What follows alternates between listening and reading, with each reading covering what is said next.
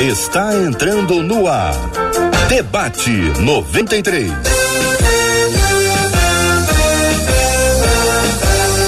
Realização 93 FM. Um oferecimento Pleno News. Notícias de verdade.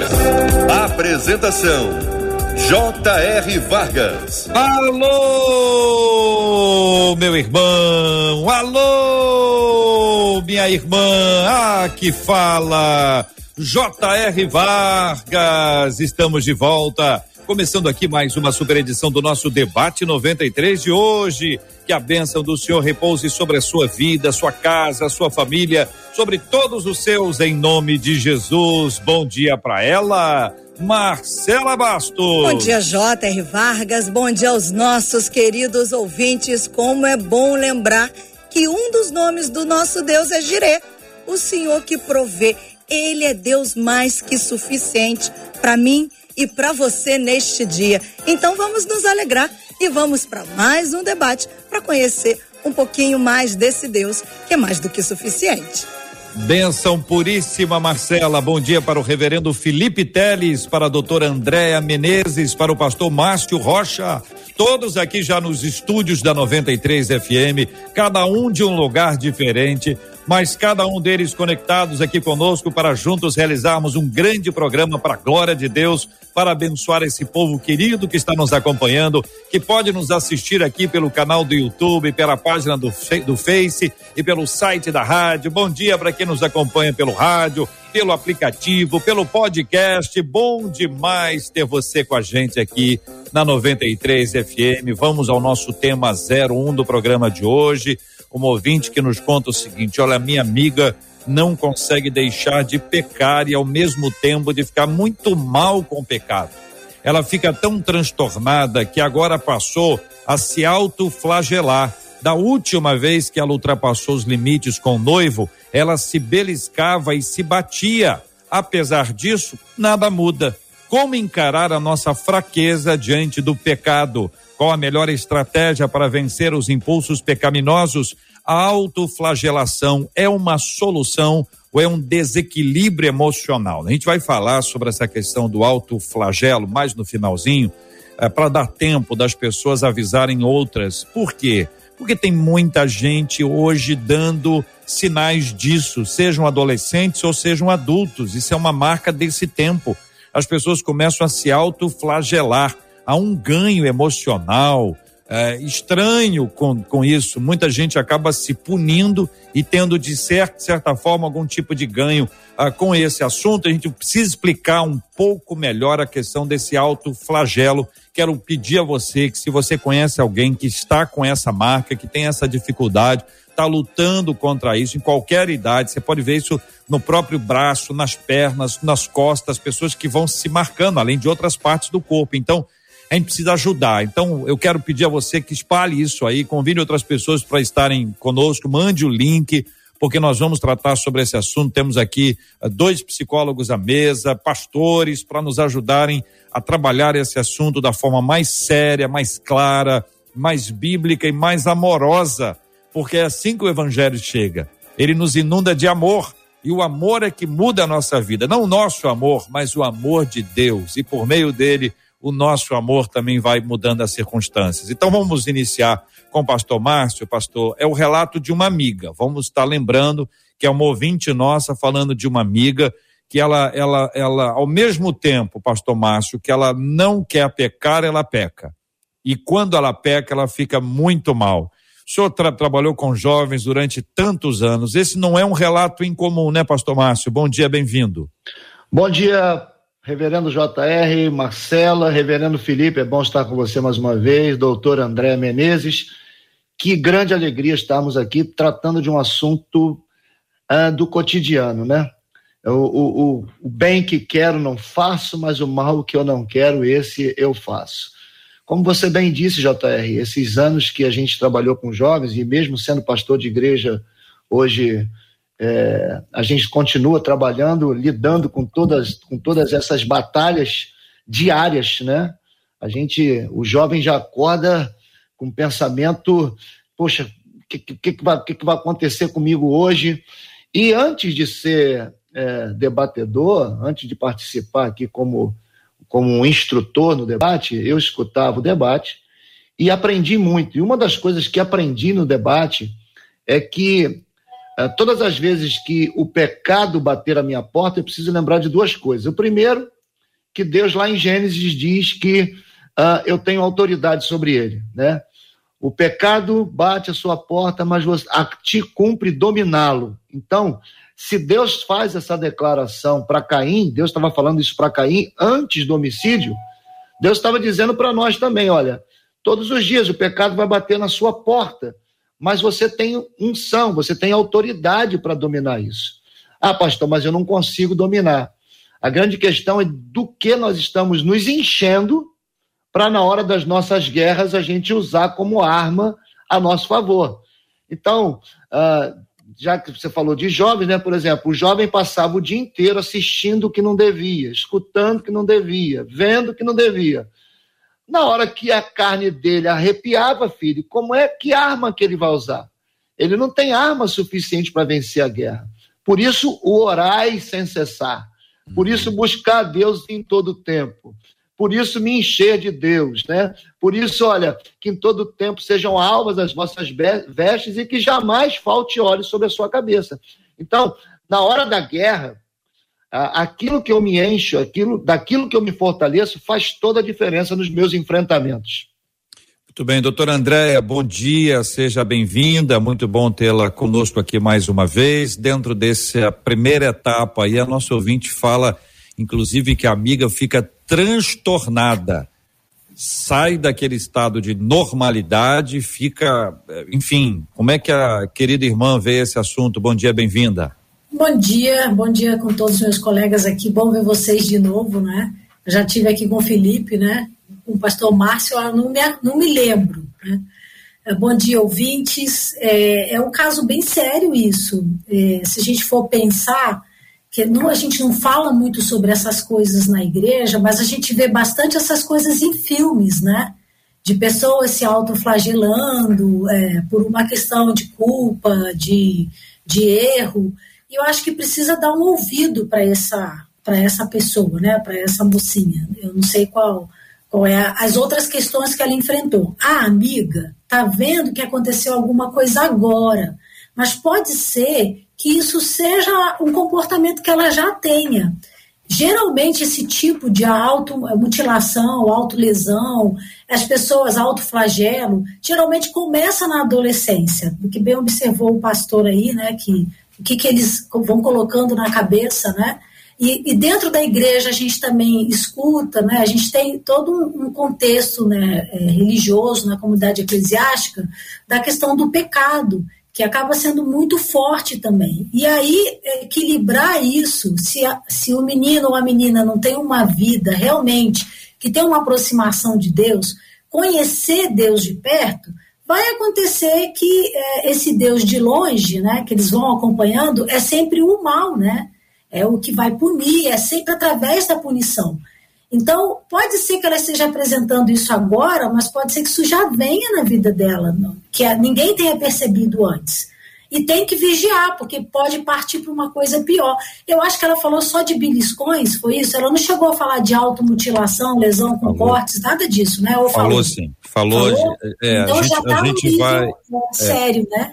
a, doutora André, a gente vai aprofundar essa questão do alto flagelo, que é, é bastante é, importante e é, o, e é o mais assustador, né? Que as pessoas, quando acompanham, ficam assustadas com a possibilidade da pessoa até é, atentar contra a própria vida, né? Porque está numa, numa sequência, que é uma coisa perigosa. Reverendo Felipe Teres, bom dia. Seja igualmente bem-vindo quando a nossa ouvinte traz esse relato inicial, o que parece ao senhor? Bom dia, JR. Bom dia, pastor Márcio, doutor André. Eu lembro que a gente fez realmente um debate, não sei se juntos nós três, mas já fizemos juntos aqui. Não foi junto não, né, Marcela? Mas já fizemos juntos, é muito bom. A gente está aqui com, é, com equilíbrio, falando de um assunto, como você falou no início, JR, é, é claro que eles estão juntos, mas existe a questão da luta contra o pecado, né? E a questão da autoflagelação. Repito, estão juntos nessa pessoa, no nosso ouvinte, mas que não necessariamente são assuntos interligados. O que eu quero dizer com isso? Que talvez outras pessoas que estejam ouvindo a gente estejam ah, ah, vivendo uma luta intensa com o pecado, te, te, esteja se identificando com a nossa ouvinte nessa questão, mas não na questão do alto flagelo, que, como você falou, talvez a gente trate daqui a pouco. E na questão da luta com o pecado, que muita gente vive nessa dinâmica da, da, da culpa o tempo inteiro e da liberdade depois, da culpa e liberdade, culpa e perdão, que é uma dinâmica um pouco complicada e que a gente precisa tratar aqui, a, a gente precisa trazer uma palavra de liberdade. O que eu quero dizer com isso, né? O evangelho, né, a palavra do Senhor, quando Cristo Jesus ele olha para a gente, de fato, né, o que Deus, a primeira notícia é de que nós somos pecadores, de que nós somos incapazes de nos salvar por nós mesmos. É uma notícia primeiro de desespero, sem dúvida nenhuma. Mas acompanhado dessa notícia é uma notícia de esperança e de alegria, porque há uma solução para esse problema, que é a graça maravilhosa do nosso Deus. Somos salvos por isso incapazes de salvar por nós mesmos, mas Cristo veio lá e nos salvou. Mas e aí? Depois de tudo isso, eu paro de pecar? Eu paro de lutar contra o pecado? Eu fico de uma perfeição assim maravilhosa? Não. Quem acha que vive nessa perfeição maravilhosa vai se identificar muito mais com os fariseus na Bíblia do que de fato com o restante das pessoas que continuam valendo-se dessa luta é, é, o tempo inteiro. É um cai, um levanta, um cai, um levanta. Não nessa proporção o tempo inteiro de cai e levanta, mas há várias caídas nossas. E às vezes a nossa única solução ela parte de uma dinâmica da rejeição ao pecado. Ok? O que eu quero dizer com isso? Olha, no caso, acho que a nossa ouvinte até fala aqui que ela ultrapassou os limites com o noivo, né? que é uma coisa é, é, que acontece, a gente ouve dos relatos e tudo, outras questões parecidas como essa e tudo, e a gente fica assim, então eu tenho que me livrar de situações que me coloquem dessa maneira. E é verdade. A questão da gente não flertar com o pecado, da questão da gente não não é não se colocar numa situação onde a gente sabe que aquele negócio vai entrar e dizer não para aquilo, ela é fundamental, é a parte do não inclusive da gente se despir das coisas. A Bíblia fala desses dois movimentos, né? De se despir e de se revestir.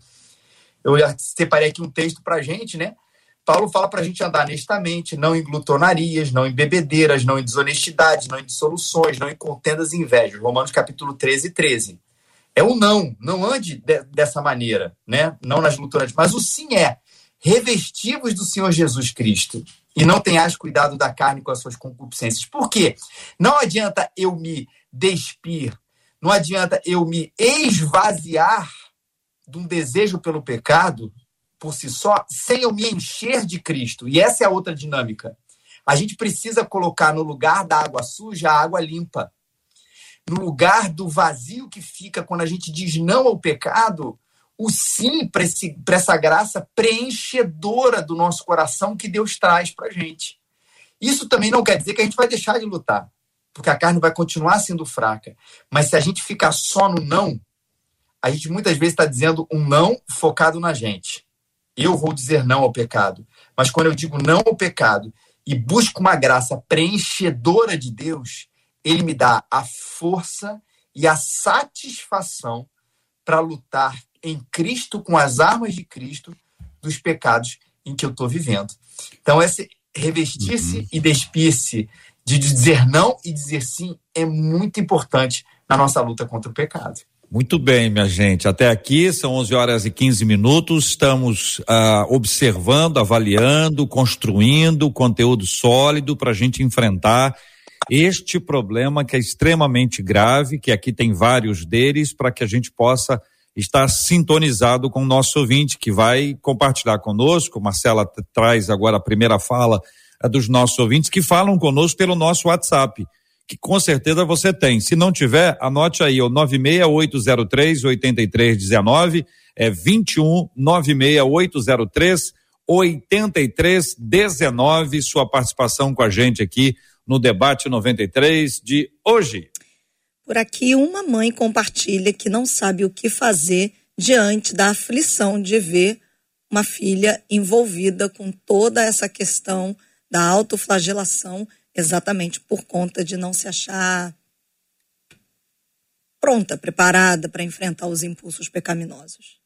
Muito bem. Então a gente vai entrar na questão do, do alto flagelo aqui agora. Depois a gente volta para falar sobre o pecado em si, tá bom? Sobre a questão do, do relacionamento, do desequilíbrio, do não controle. Vamos tentar responder essa questão que envolve aí esse, essa, esse alto flagelo. Queridos, fiquem à vontade, tá bom? Doutor André, Reverendo Felipe, Pastor Márcio, microfones dos três abertos e câmeras abertas, fiquem à vontade. Bom, então eu vou ficar à vontade e vou destacar aqui, né? Porque assim, quando a gente está falando de que uma pessoa está produzindo autolesão, nem sempre tem a ver com a questão do erro, né? Que quando a gente está falando do pecado, essa é uma das motivações que podem levar pessoas a, a, a, a se autolesionar. Mas também pode ser um pedido de ajuda, pode parecer assim, é um pedido de ajuda gritante para alguma outra coisa que está acontecendo, por exemplo, crianças e adolescentes que sofrem abuso. Às vezes eles começam a se autoflagelar, então nem sempre é porque eles acham, às vezes o erro está sendo cometido com eles, não é eles que estão cometendo o erro, né? Ah, também uma maneira das pessoas é, resolverem problemas, né? De alguma dificuldade que ela tem, geralmente interpessoal, que ela não sabe como lidar com os relacionamentos, então ela vai se autoflagelar e ela vai, vai infligir essa, essa esse autolesão, né? Para lidar com essa tensão. Então, às vezes, é um, é um transtorno, uma dificuldade emocional que ela está enfrentando, e isso ela vai tentar resolver essa dor da alma, às vezes com a dor do corpo. É, eu tenho experiências de, de pacientes cristãos que, que vêm buscar terapia, adolescentes, adultos, que se cortam, né, que se cortaram, e muitas vezes o discurso é: eu precisava sentir. Às vezes, para aplacar a dor da alma, eles se revertem para uma dor no corpo, para se sentir um pouco mais aliviado da dor da alma. E outros porque não sentem mais, porque estão tão apáticos, tão, tão inertes que eles provocam dor para sentir que estão vivos. Então é uma questão assim bem séria se a gente pensar que o, o ser humano chega ao, ao ato de né, é, se autolesionar, é porque alguma coisa séria está acontecendo na alma que ele não está conseguindo verbalizar, dizer, sentar, contar, compartilhar com alguém. E nesse sentido, voltando à nossa ouvinte, ela está precisando conversar com alguém e não com a amiga dela. Né? Vamos, vamos pensar em Tiago. Confessar os vossos pecados uns aos outros para que sejam sarados. Ela está precisando de um acompanhamento, uma, pode ser um conselheiro. Claro que eu vou dizer que precisa de um profissional mais sério aqui, né? Porque talvez tenha outras comorbidades, porque a autolesão nunca vem sozinha. Às vezes ela está relacionada com outras coisas, como a depressão, com algum transtorno de personalidade. Então a gente tem que jogar uma lupa aqui, uma lente, para aumentar isso. Não só olhar a autolesão, mas pode ter muito mais coisas escondidas atrás dessas coisinhas que a amiga está observando. E, e, doutora, acho que é fundamental, talvez a senhora não tenha querido puxar a sardinha para o seu lado, mas acho que é fundamental procurar essa ajuda profissional. É, também acho que a ajuda profissional de um psicólogo, nesse caso, ela não exclui uma ajuda pastoral que vai ajudar muito, mas muito, com essas questões de culpa e graça. Porque quem resolve isso, de fato, é, é Cristo, é o Evangelho. Só que ela está tão imersa numa questão de culpa, é, de algumas crenças aí limitadoras, da maneira como ela vai querer lidar e expurgar a própria culpa, que essa ajuda psicológica ela vai ser fundamental. E como a, a doutora falou, a gente já volta aqui no, nessa questão do, da relação do corpo e da alma, né? De que a gente externa alguma coisa, e essa, muitas vezes através do autoflagelo, de que está dentro de nós. Eu vou colocar uma questão muito, mas infinitamente menor, só para dizer que quantas vezes a gente faz isso no nosso cotidiano a gente fica meio ansioso, angustiado com alguma coisa, pode ser simples, pode ser um atraso. O que, que às vezes a gente faz? Eu, às vezes, estalo o dedo, né? A gente começa a fazer assim. Rói unha. Rói unha, mexe aqui no corpo, mexe na barba, no meu caso, alguma coisa assim, que é uma coisa interna, uma angústia, uma ansiedade, por um atraso, por uma coisa muito simples, e aí você, isso reverbera para o corpo. Eu falei que é uma coisa simples, pequena, para justamente ninguém achar que é, é, a mesma coisa exatamente, mas a, a, numa proporção infinitamente maior, numa culpa infinitamente maior, ele tentou, tenta resolver através do corpo o lidar com aquilo. Eu não consigo me livrar dessa culpa ou de outras coisas que a, a doutora falou, de lidar com uma situação de abuso, da confusão da minha cabeça. Não há mais para onde vazar, eu tenho que vazar isso no meu corpo. Ou para sentir, no caso daqueles que não sentem nada, ou para aliviar daqueles que estão imersos nessa situação. Então é isso, mas a gente, falando da questão, não está aqui necessariamente apresentando a solução, que é apontar de fato para a ida a uma terapia, a um psicólogo e também a um conselheiro, a um pastor que vai lidar multifatorialmente dessa questão, que trazendo uma, aí uma palavra de esperança, gente, tem solução é presente talvez aí na vida do seu filho, do seu filho adolescente. Você está aí triste na sua casa, achando que não vai ter futuro. Tem futuro, tem solução, isso é tratável. E glórias ao Senhor por isso que levanta psicólogos, pastores que de maneira equilibrada lidam para livrar ele dessa angústia. JR, a, o, o, meu conhecimento é, profissional nessa situação é limitado, eu reconheço isso. É, sempre indicarei situações como essa procurar a ajuda de um profissional da área. Porém, né, porém, por mais uma vez ter tido experiência em trabalhar com muitos jovens durante muitos anos da nossa vida, é, eu acredito, porque já tive situações é, de alto flagelo, que não é também exclusivamente sobre culpa, né?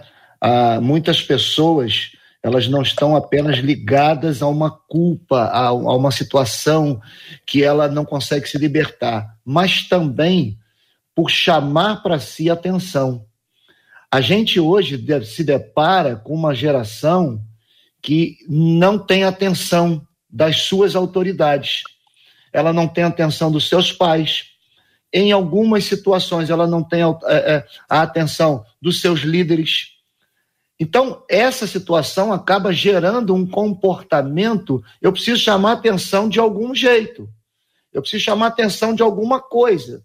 Né? Uns é, é deliberam para uma para um, um, viés diferente da autoflagelação, mas alguns usam a autoflagelação como um. Ei, eu estou aqui. Será que você não está me vendo? Será que você não está tá, não está preocupado com, com aquilo que está me acontecendo? Então, é, é, eu entendo, né, biblicamente, no, no meu caso, que essa, essa escassez de amor, né, esse amor é, que está envolvido a graça, como o reverendo falou, que está envolvido a questão da atenção, como a doutora Andréa falou, essa escassez de amor, o amor do céu, o amor que dá atenção, o amor que abraça, o amor que escuta, o amor que ajuda a curar. Né? É, é, é o apóstolo Paulo, quando ele escreve, é, deixa eu só pegar o texto aqui que eu separei, é, quando ele escreve aos Tessalônicos, a, a igreja de Tessalônica, lá no capítulo 3, no verso 5, ele diz assim: Olha, eu estou enviando Timóteo para ajudar vocês. Tá? O, o, texto é, é, é, é o seguinte: ó, por essa razão, não suportando mais, enviei Timóteo para saber a respeito da fé que vocês têm, a fim de que o tentador não os seduzisse, tornando inútil o nosso esforço. Então, até é, é, é, o apóstolo Paulo, olha, está faltando atenção, está faltando alguém que oriente, está faltando alguém que abrace, está faltando alguém que ajude na fé, está faltando alguém que ajude nos alicerces. Nós, nós é, estamos correndo sérios riscos, é, e não é por causa da pandemia, mas de muito tempo já, que nós não estamos tendo atenção. Nós não estamos dando atenção. Pais dizem que não tem tempo, pais dizem que não tem. Não, eu não, não, eu, olha, eu não, eu, não, eu não tenho tempo para poder ficar com você, de brincar de cavalinho, de brincar de carrinho, de sair. Essas coisas fazem com que as crianças, diante de todas as informações que elas têm na internet, arrumarem um jeito de chamar atenção. E elas não estão é, é, com culpa de nada. Elas só querem que alguém olhe para elas. Elas só querem que alguém estenda a mão para elas. Elas só querem que alguém abrace elas. Então, assim, é, pode ser até que eu tenha falado alguma coisa errada, mas, como eu disse, o meu conhecimento do assunto é muito limitado. Porém, a nível de gabinete pastoral, o que a gente mais vê é: eu não tenho, não tenho tido atenção de quem deveria me dar atenção. Mas acho que só, pastor Márcio, só ampliou a questão, que acho que até a doutora colocou, não é uma questão única exclusivamente de fato de culpa, mas de atenção e de uma angústia que a criança, o adolescente sente por não ter esse olhar dos pais. Você imagina que é você viver solitário dentro da sua própria casa. Se isso é ruim, imagina para um adulto que faz essa, essa reclamação a respeito da sua esposa ou a respeito do seu marido, tipo, minha marido não olha por mim, minha esposa não olha para mim, e a gente lida com isso de uma maneira um pouco melhor, porque nós já estamos mais, mais evoluídos, já estamos mais experientes, mas nem por isso ficamos felizes com isso. Mas na cabeça de um adolescente, lidar com essa rejeição, tendo o pai presente em casa, no sentido geográfico, ele está ali, ele existe, ele, mora comigo, o quarto dele ali, o pai ou a mãe, ele não elabora isso de uma maneira tão simples e tão fácil. E muitas vezes vai escapar essa angústia, esse, esse desconforto enorme, essa sensação de abandono, vai escapar para o corpo também. E essa situação, reverendo, ela é tão, ela é tão marcante, tão marcante, que nós, seres humanos, a gente aprendeu a lidar com tudo na vida. Guerra, a gente está pronto.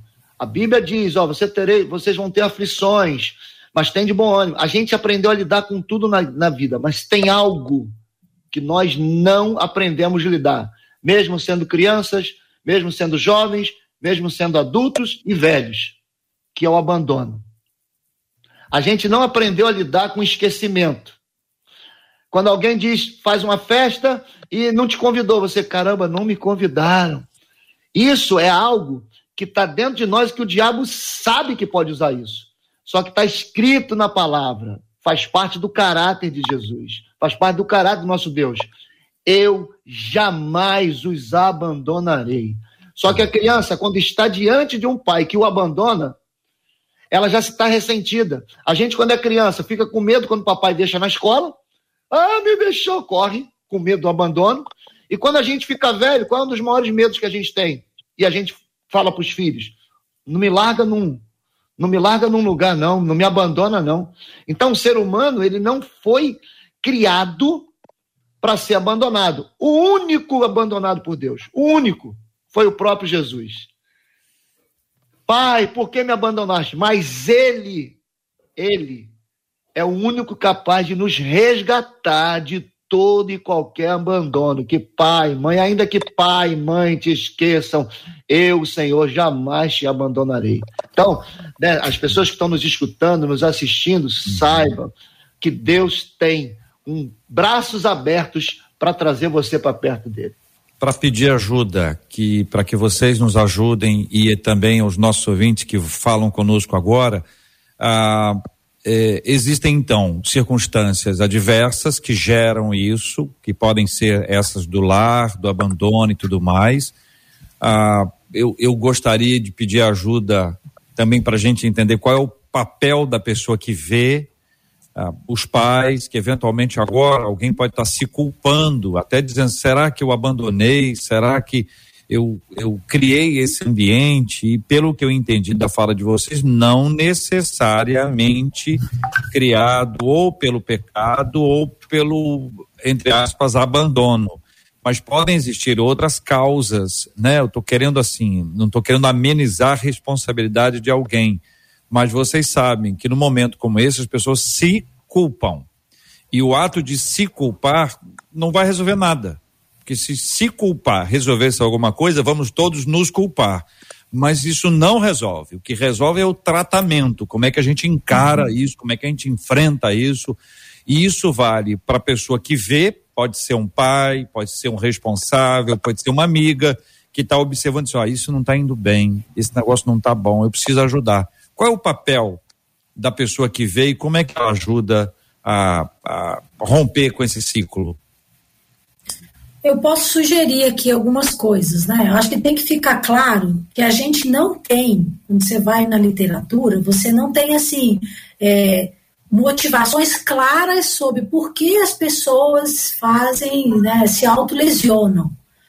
Mas, como eu disse, né, são motivadas por essas coisas que a gente comentou aqui: culpa, é, em relação a erro, em relação a sentimentos que não conseguem lidar, sentimentos negativos e coisas aí dentro que podem ser gerados por várias coisas. Uma delas, como bem é, colocou o pastor Márcio, o abandono, o trauma, acabei de falar do abuso. Então, pode ter sofrido abuso ou estar sofrendo abuso. E abuso aqui, é, JR, tem que ficar claro que não é só questões sexuais. Abuso psicológico, verbal, violência em casa, vários tipos de abuso, que a gente usa a palavra abuso, pensa ah, só na questão do abuso sexual, que já é uma coisa grave, né? Mas como cada um de nós lida com o que nos acontece na infância é que faz a diferença.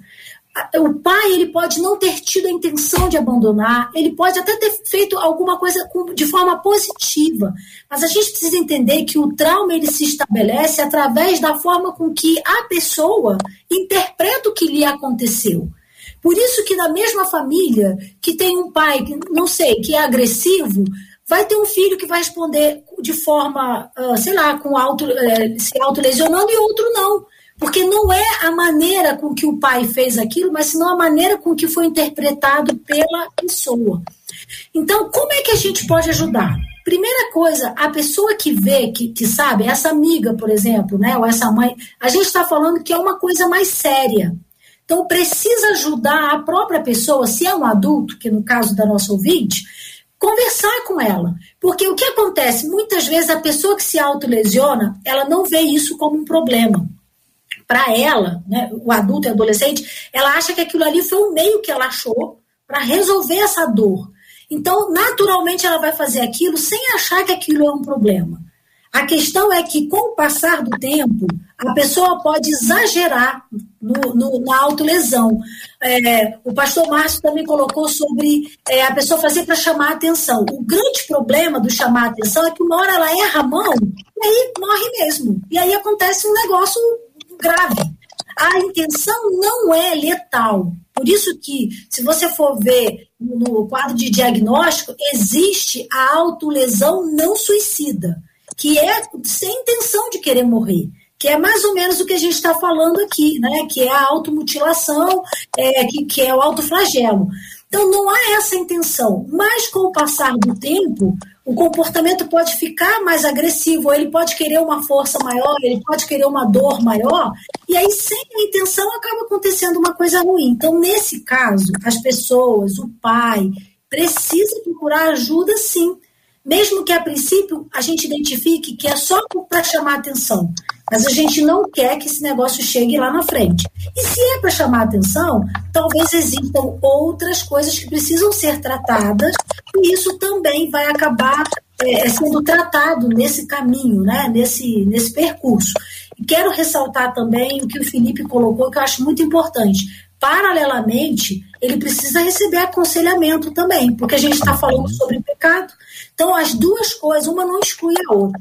As pessoas podem ir ao psicólogo, o psicólogo não vai orar com ele, o psicólogo não vai ler a Bíblia com ele, o psicólogo não vai é, ministrar sobre a vida dele. Então, ele precisa procurar também o conselheiro pastoral, o gabinete pastoral. Então, enquanto ele vai tratando da alma com o psicólogo, ele também trata da alma é, com, com o conselheiro, né? de, de forma, uh, digamos, através do ministério. Então, as duas coisas aqui são importantes. Não sei se ajudei muito Ajudou, é, ajudou eu muitíssimo. os outros colegas falarem também aí. Ajudou muitíssimo. Vocês estão ajudando é, é, a, a, a, maneira como vocês estão destacando as diversas ações, as possibilidades diferentes de, de apoio, de ajuda, tem sido muito importante. A gente está com barulhinho aí, precisa identificar qual é a origem dele para poder ajustar. Marcela, vamos é, ouvi-la, o que estão dizendo os nossos ouvintes, e depois a gente volta.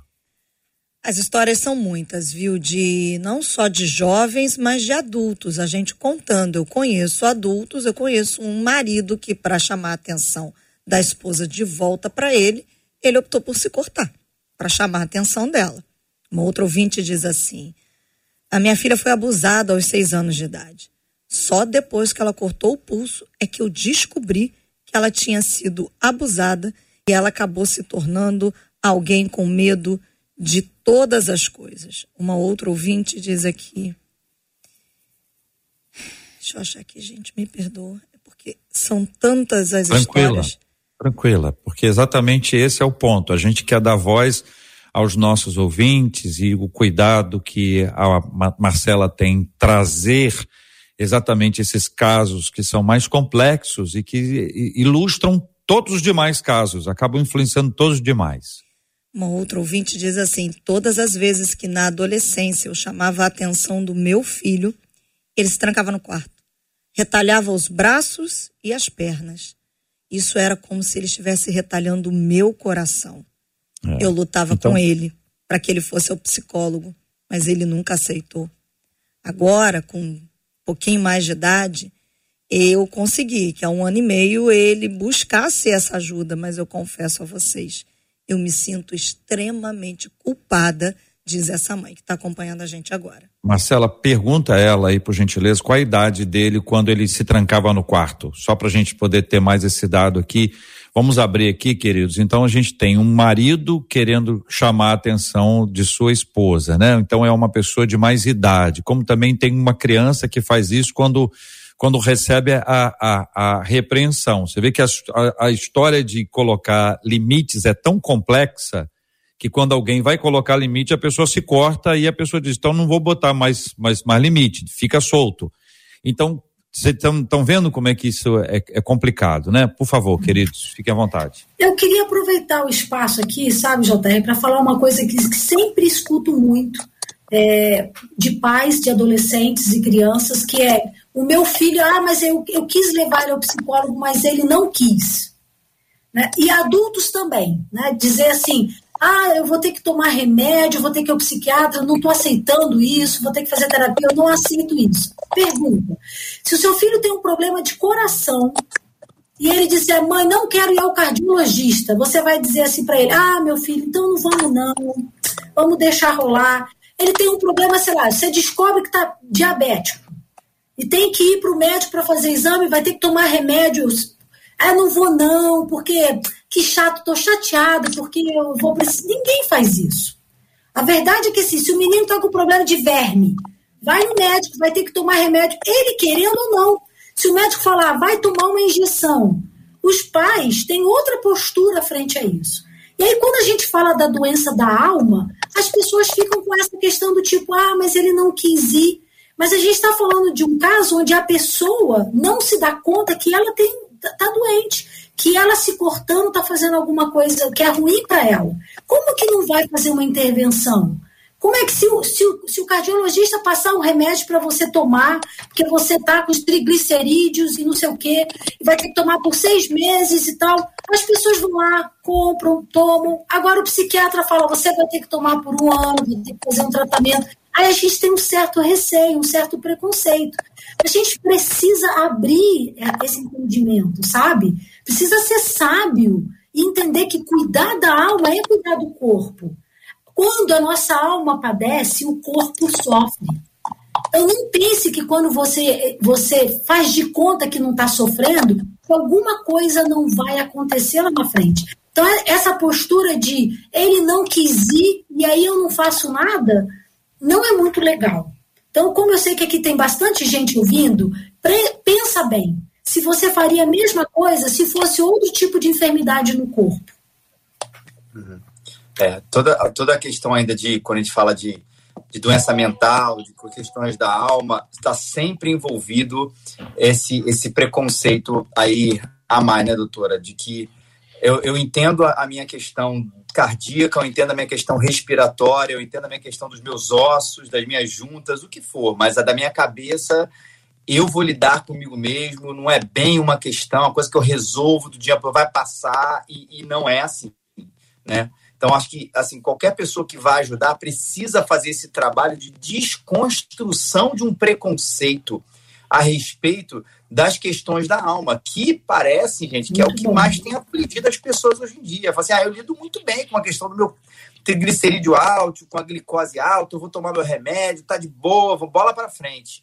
Mas o que tem paralisado as pessoas é, são essas questões mesmo de ansiedade, de depressão, de, de, de autolesão e de, de coisas similares a essa, que tem capacitado as pessoas e, e se a gente vencer esse preconceito, muito também dentro das igrejas, não chamando tudo de espiritual, numa uhum. questão de que são coisas de anjos e demônios, né? É um demônio aqui fazendo isso, é uma força ali fazendo aquilo. Se eu orar dez vezes ao invés de cinco, isso vai melhorar. Se a gente ultrapassar esse preconceito e entender que o psiquiatra é um médico como outro qualquer, que o terapeuta é, um, é, um, é, uma, é uma mão de Deus para ajudar, a gente vai vencer, vai, a gente vai vencer muito isso. Agora, para os pais, realmente, assim, é, todos aqui, ou quase todos aqui, são pais, é muito complicado a gente não lidar com a nossa própria culpa, ainda que a gente, a gente reconheça que tem a, a, a interpretação, como a doutora falou, e a decisão do outro. Toda vez que o nosso filho é, fracasse em alguma coisa, que ele, ele erre em alguma coisa, a gente carrega como pai, não é verdade, gente, um pouco dessa frustração, que é irreal, que é fruto de uma idealização. Você imagina, né? Eu sou um pai, eu sou pastor, né? Então, assim, imagina que meu filho vai, vai crescer acordando às 5 da manhã, papai, vamos ler a Bíblia agora, vamos orar agora, Papai, vamos para a rua meio-dia para evangelizar. Depois, papai, vamos às três da tarde para dar comida para as pessoas que não têm fome. Papai, peço perdão pelo meu. Assim, essa é uma idealização de que isso vai ser o resto do final da vida muito grande, de que não de que ele não vai ser crente, tá, gente? Mas de que é, é vai ser uma vida muito perfeita, muito linear, muito tranquila, de que ele não vai tomar decisões ruins na vida dele, e a gente vai sempre se culpar fruto disso. Onde foi que eu errei? E eu tô muito eu, então, eu, precisa, eu acho que a gente precisa ter sempre uma autoanálise, tá? Para não fugir também da responsabilidade. Que às é. vezes a gente, a gente cultivou uma vida completamente errada, ou tem cultivado, e às vezes esses momentos vão servir para a gente olhar para nós, ver que às vezes, às vezes também nós, nós erramos, mas é a ideia que o JR falou, mas a partir disso tratar para o, o, o, o, ir para o tratamento, para a superação disso. Então, se você percebeu hoje que esse cara, você tem abandonado o seu filho, ainda que você more junto, sabe? Ok, fecha os olhos, pede perdão a Deus, mas recomeça uma vida de presença. E não ficar quase que numa autoflagelação emocional, uma situação onde foi que eu errei, meu Deus, e tudo. É, é superar isso e viver uma vida oposta àquilo que você estava fazendo. Eu estou muito, eu, reverendo o JR, doutor, eu estou muito, e Marcelo, eu estou muito impaciente com algo chamado empatia. Quando a doutora Andréia estava falando aí, me veio aqui a, a, a, mente seguinte: quando você leva alguém ao cardiologista ou né, tá com verme, e o máximo que você faz é dar o, o remedinho no horário. Mas quando você tem um problema de alma, você tem que ter tempo para ajudar. Não é só sair de uma consulta, né? Você tem um acompanhamento em casa que o médico não vai fazer. E aí as pessoas pensam, pô, não, Deus, Deus fez, Deus vai curar, né? Deus e não é isso. Uma boa parte de pessoas hoje que têm problema na alma estão ligados a isolamento, estão, estão ligados a eu não tenho atenção, sabe? E, e, e você começa, esse tratamento, você começa dentro da sua casa, sabe? Amando, trabalha, é, trabalhando a mente, ajudando. Então, assim, eu, eu, eu, eu como eu falei, eu estou muito impaciente com essa questão, porque a gente está vendo um, um, um, povo, né? não, é, não é uma questão da igreja, é um povo, simpatia, sem querer estender a mão, sem querer ajudar. Ah, não, mas tem A, B. Hoje, hoje, pessoas com, com disposição para ajudar está se tornando uma raridade. Tem, tem. Só que as pessoas estão querendo resolver os problemas imediatos. Tudo na vida é imediato. E uma questão da alma precisa de tempo, precisa de ajustes, precisa. Né? Claro, preconceito, né? As pessoas olham para um psiquiatra, diz que ah, hospital de maluco. Não tem nada a ver uma coisa com a outra. É uma, é uma enfermidade como outra qualquer. né? É uma enfermidade, é um problema como outro qualquer e que merece a nossa total atenção, a nossa, nossa total é, é, é, mão estendida para uma situação como essa. E hoje a gente tem mais profissionais cristãos, como psiquiatras, psicólogos, terapeutas. Então, assim, a gente pode se consultar com pessoas que têm uma crença parecida com a nossa. Não tem essa desculpa, né? Então, a gente tem mais facilidade. Muito bem. Então, eu tenho a impressão que a gente está é, buscando esclarecer esse assunto, apresentando as causas, também apresentando so soluções, as interpretações. Marcela entra agora com mais uma fala dos nossos ouvintes, ou quantas ela é, escolher, e a gente precisa, ainda hoje, tratar sobre a questão do pecado, que é especificamente um outro ponto que está aí no nosso texto. JR, como eu sei que você precisa tratar sobre a questão do pecado, porque de fato está no texto, eu vou trazer duas mensagens que eu acho que é, não seria justo que a gente fizesse olho de ampassant para essas mensagens. O pastor Márcio trouxe, né, que há tanta gente sofrendo das doenças da alma e essas duas pessoas estão acompanhando a gente agora. Uma é uma esposa e ela está dizendo assim: como é que a gente identifica se é doença, se é espiritual, o emocional. Eu estou passando por isso com meu marido. Meu marido tem mais de 60 anos, diz ela. E todos nós estamos ficando doentes junto com ele, dentro de casa, e já não sei mais como agir, diz essa ouvinte, por causa do marido. Uma segunda ouvinte, JR, ela está acompanhando a gente. E ela diz assim: a minha mãe faleceu de Covid há três meses. Eu surtei. Tenho a sensação de estar sozinha no mundo. Já tentei suicídio. Perdi a fé. Não tenho mais esperança. Duas ouvintes que estão nos acompanhando agora, JR. Vamos separar os assuntos, Marcela, por gentileza. Vamos tra tratar primeiro do último assunto. É uma fala direta para essa ouvinte que está nos acompanhando agora. Então, vou pedir que um de vocês faça uso da, da palavra, vamos falar diretamente com ela. Não tem mais ninguém ouvindo a gente. Só para ela. Poxa, minha irmã, é, a gente ouve isso com o coração super quebrado, né? Um coração triste. É, a gente não imagina, ou alguns talvez aqui imaginam o que é perder um, um familiar tão próximo, né? Uma mamãezinha nesse momento. Mas o que a gente vai dizer para você que reative a sua fé, né? Porque a fé vem pelo ouvir a palavra de Deus, é que não existe outro socorro senão no nome do Senhor. A situação sua, talvez parecida com o de, do profeta Elias, um homem também que já não queria mais, mais viver, mas que ele foi reanimado aí pela, pela graça do Senhor, ele foi confortado internamente de um jeito que ninguém poderia fazer na vida dele e a nossa oração vai ser essa, e a palavra para você é essa, que essa presença majestosa de Deus vai confortar você de um jeito que ninguém mais vai poder confortar. E no meio desse caos, você vai conseguir experimentar esperança. No meio dessa, dessa tristeza, você vai conseguir andar para frente. E a tristeza, com o longo do tempo, ela vai diminuindo, vai indo embora. O cinza vai se tornando, o céu cinza ele vai virando azul ao longo do tempo e a gente sabe que isso é graça do Senhor.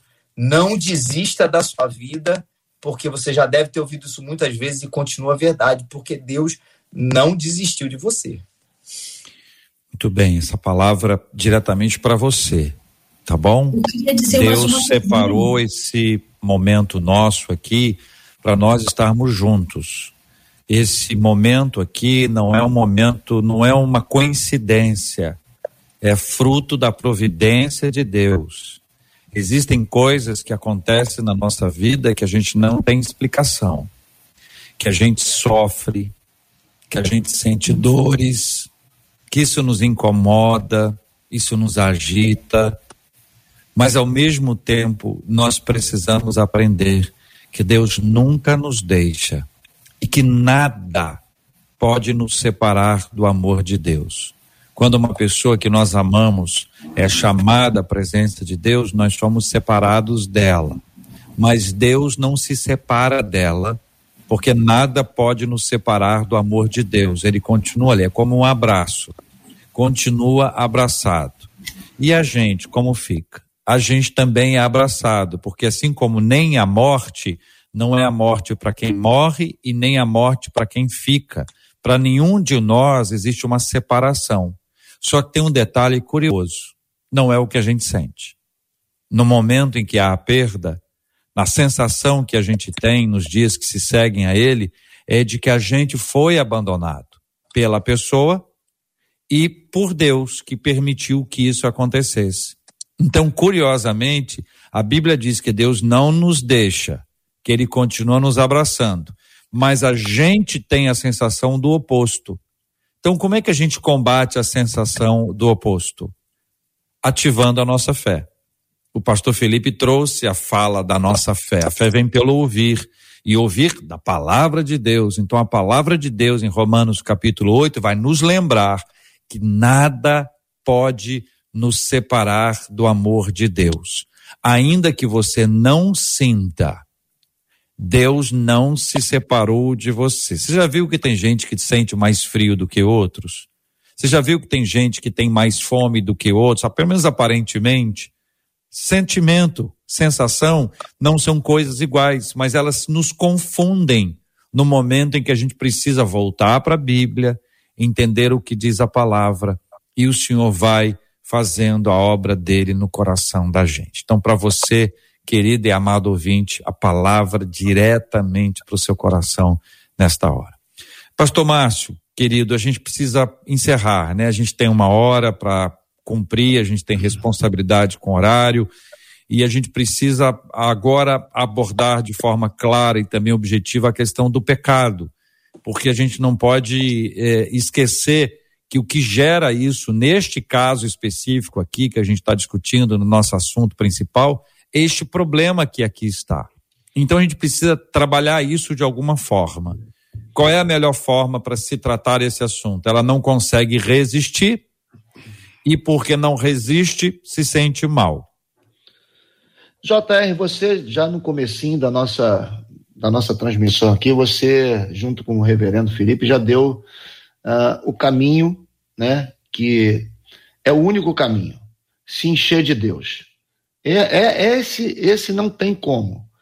A gente não consegue, né, ter resultados diante de um pecado, diante de um, de um desejo, né, a Bíblia fala que é a nossa concupiscência, a gente não consegue ter um resultado favorável diante de algumas batalhas espirituais e naturais, né, se não estar cheio de Deus. E uma outra coisa que, é, é que a gente precisa é, ter consciência é de que precisamos tomar uma decisão. Aquilo que você ainda não decidiu, você precisa decidir todo, de todos os dias. Agora, uma vez decidido, ah, mas não é fácil assim mas em nenhum momento está dizendo que é fácil. O que a Bíblia diz é que eu posso, não que seria fácil. A Bíblia diz que eu tenho autoridade, não que seria fácil. Uhum. Então, quando você toma uma decisão, as pessoas às vezes acham que nós, nós que estamos aqui, né, é, é sendo instrutores do debate, auxiliadores no debate, pô, esses caras não pecam. Não, a gente não peca porque a gente decidiu. Porque a mesma vontade de pecar que bate na porta dessa pessoa, bate na nossa porta. Né? A mesma, a mesma, a mesma vontade de, de cometer um erro bate na nossa. A gente só deixa de, de, de ter vontade de errar o dia que a gente morrer. Enquanto a gente estiver vivo, o pecado bate a nossa porta, o pecado jaz a nossa porta. Só que nós resolvemos escolher caminhos que vão nos auxiliar a vencer o pecado. Esse, essa é a grande decisão. Eu, eu, é, num desses conselhos, vou, vou, dar um conselho assim, vou, vou dar uma, uma, uma, uma, uma ilustração de, de, um, de um conselho que eu, alguns anos atrás eu dei para um, um jovem. A, a, gente, eu, tinha, eu pastoreava um jovem que tinha problema com um pecado. E aí eu dizia, cara, não é possível, você vem aqui, escuta a palavra e, e continua pecando. E aí eu falei assim, me, me detalha o caminho do teu pecado. Ele fala, pastor, eu saio da igreja e antes de ir para casa eu tenho que passar numa rua e naquela rua eu encontro meus amigos do mundo e ali, oh, tudo bem, tudo bem, até começo a pregar o evangelho para eles. Só que no final do dia, no final da noite, eu voltei a pecar. Eu disse para eles, cara, então faz o seguinte, troca de rua. Consegue chegar em casa passando por uma outra rua? Aí ele disse, pô, consigo, mas é mais longe. Cara, então anda mais, mas se livra do pecado. Uhum. Então, é uma decisão que a uhum. pessoa tem que ter, uhum. né? De não se alimentar, não se misturar, não, não, não, não ter os mesmos hábitos. Há uma máxima que diz: se você quer aprender a começar a não pecar, troque de pessoas, troque de lugares e troque de hábitos. Então, se encher de Deus é o primeiro caminho. Uhum. Mas se encher de Deus é espiritual? Sim e não. Mas uhum. tomar a decisão, hoje eu não vou mais pecar, é uma saída da decisão de não ter que decidir todos os dias. Louvado seja o nome do Senhor pela vida dos nossos queridos ouvintes que nos ajudam a compor o debate 93 aqui na Rádio 93 FM. Tudo assunto verdadeiro, histórias da nossa vida que nós precisamos tratar e trabalhar com máximo carinho e respeito. Muito obrigado, queridos ouvintes. São assuntos tão verdadeiros que eu vou encerrar, JR, com um WhatsApp que acabou de chegar de uma outra ouvinte que está nos acompanhando e ela diz assim: Eu ouvi o relato dessa irmã agora e digo passei pelo, meio, pelo mesmo. Deus não perde o controle de nada. Eu perdi uma filha, perdi a minha mãe atropelada e o meu pai morreu um ano depois. Perdi minha casa, tudo que estava dentro. Meu esposo foi embora. Tive que tirar o meu útero. Mas hoje, depois de tudo isso, conto esse testemunho como edificação do cuidado e da superação em Deus Teve momentos que eu pensei que eu ia morrer, porque eu não ia suportar passar por tudo isso. Mas hoje eu digo a vocês e a essa irmã: Deus foi misericordioso comigo e certamente não é só comigo, é com todos aqueles que o amam e creem nele, porque foi o que me restou e foi o que me fortaleceu. A minha fé, como um grãozinho de mostarda, encerra ela dizendo: Escrevo agora para vocês com o coração acelerado, mas dizendo que Deus faz novas todas as coisas. É o que diz essa ouvinte pelo WhatsApp. E nós louvamos a Deus. Doutora Andréia, nós louvamos a Deus pela sua vida, pela instrumentalidade de Deus através da sua vida. E a Narda Gomes diz aqui no YouTube: Bom dia, meus amados debatedores, graça e paz eu vou compartilhar esse debate com alguém que eu amo muito, porque vocês estão sendo usados para me darem respostas às minhas orações. Muito obrigada, viu, doutora Andréia? Pode se despedir. Isso. Estou sem o microfone. Eu que agradeço, um prazer sempre poder ser instrumento para abençoar o corpo de Cristo, para esse corpo ficar sarado principalmente a alma desse corpo, né? Obrigada a vocês pelo convite também. Obrigada a participação do Márcio, do Felipe aqui, né? A oportunidade de estar junto agora, viu? Obrigada mesmo. Pastor Márcio, uma das nossas ouvintes aqui pelo WhatsApp disse assim: é muito bom ser encontrada por Jesus todos os dias durante o debate 93.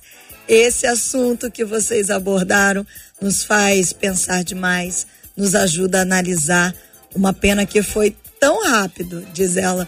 Podia ser um pouquinho mais de tempo, hein? Vai uma dica, mas agradece aos nossos debatedores. Obrigada, viu, Pastor Márcio, por fazer parte disso. Eu que agradeço, Marcela, JR, doutor André, reverendo Felipe, é sempre bom estar com vocês. E eu quero deixar um recado aqui para alguém que, que só tenha sobrado um corpo cheio de feridas e um caco de telha. Deus não perde o controle de nada. E essa restauração e essa restituição já tem data, já tem hora marcada para acontecer na sua vida. Confie no Senhor sempre. Amém. Glória a Deus. Reverendo Felipe, a Sônia Almeida aqui pelo Facebook disse assim: só posso dizer glória ao nosso Deus, que é tão maravilhoso. E nós glorificamos a esse Deus maravilhoso pela sua vida, reverendo. Muito obrigada.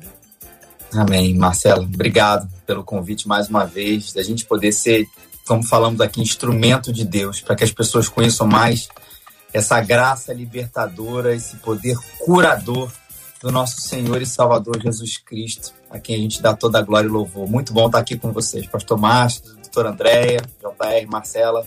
Muito bom a gente estar junto. JR encerro com uma das nossas ouvintes pelo Facebook dizendo Amém, diz ela. Eu creio e hoje estou tomando posse de cada palavra abençoada a respeito da minha vida, em nome de Jesus, diz essa ouvinte. Amém. Eu quero convidar você a curtir a transmissão. É muito importante o seu like, a sua curtida para dar maior relevância à transmissão de hoje, para que muitas outras pessoas sejam alcançadas pelo programa, pela palavra de Deus compartilhada, pelas orientações profissionais, práticas para a vida de todos nós. Então, por favor, dê o seu like, curta a transmissão para que a gente possa é, ver que outras pessoas, gente que está pesquisando o assunto, está ali procurando uma informação e aí exatamente abre a transmissão. Então, se você está vendo agora, fruto de uma de uma de uma publicação que apareceu e você disse, não sei de onde veio isso, então agora você está vendo a gente, está entendendo que foi Deus quem preparou tudo isso para abençoar a sua vida. Pastor Márcio, vamos orar juntos, queridos. Vamos pedir que a bênção do Senhor repouse sobre os nossos queridos e amados ouvintes. Vamos também, pastor, por gentileza, vamos orar pela cura dos enfermos, pelo consolo aos corações enlutados, como temos feito todos os dias Amém. há tantos anos. Amém. Deus, nós louvamos o teu nome por mais uma tarde abençoada, uma manhã abençoada, onde a tua palavra, Deus, está acima de todas as coisas. Nós oramos por todos aqueles que estão enfermos, sejam no seu corpo físico, na alma, espiritualmente. Nós declaramos a tua cura sobre cada um dos ouvintes, sejam eles evangélicos ou não. Deus, se eles estão aqui é porque o Senhor marcou esse encontro com eles. Nós declaramos, Senhor, declaramos a paz sobre a nossa nação, declaramos, Senhor, que tudo isso já está com seus dias contados para encerrar toda essa pandemia. Nós estamos, Senhor, avançando na, na vacinação e já já nós teremos, Senhor, a liberdade para adorar e cultuar, e engrandecer e exaltar o teu nome. Senhor, também toma conta dos enlutados. Deus, as famílias dos mais de 500 mil mortos por essa Covid, que o Senhor possa estar, através do seu Espírito, Deus, colocando-os de pé novamente, porque os planos de Deus, eles não se encerraram. E nós queremos abençoar a rádio, Senhor, todos os seus funcionários e que tenhamos mais e mais momentos como esse, onde as pessoas aprendem da tua palavra e através da tua palavra. Muito obrigado, que o dia seja maravilhoso, debaixo da tua mão poderosa, em nome de Jesus. Amém. Deus te abençoe.